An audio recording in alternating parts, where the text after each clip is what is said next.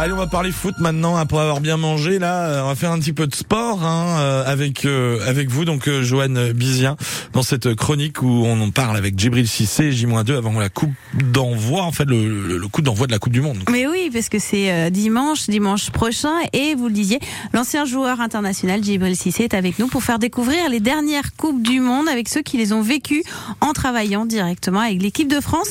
Rencontre Ouais. ce matin avec euh, Alain Soultanian, le kiné des Bleus.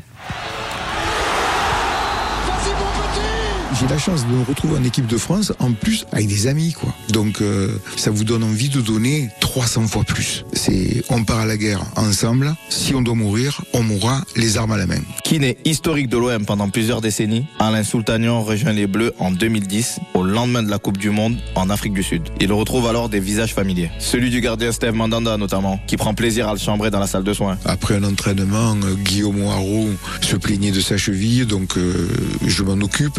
Et derrière moi, sur la table qui est derrière, il y a Steve Mandanda. Et il dit putain, on aura tout vu. Un Marseillais qui soigne un Parisien. Et là, je me retourne et je lui dis mais sérieusement. Là, il n'y a pas de Parisien, il n'y a pas de Marseillais, euh, il n'y a pas de Lyonnais. Hein. Et oui, parce que pour Alain, construire une équipe, ça commence par ça. Tous logés à la même enseigne.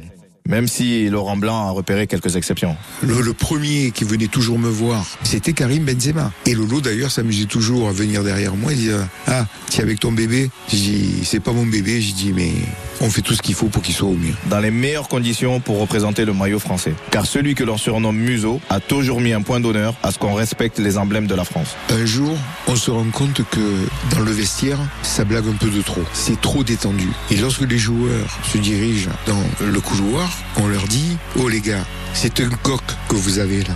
C'est pas une pentade. Rappelez-vous toujours de ça. Et Alain Soultanian se souvient que Laurent Blanc était lui aussi très à cheval sur ce principe. Il dit les gars, je tiens à vous préciser que ce soir, il va y avoir les hymnes nationaux. On va vous distribuer le couplet de la Marseillaise. 12 lignes à apprendre. Vous n'aurez pas le droit de dire que vous ne connaissiez pas les paroles. Chante qui veut, je ne force personne.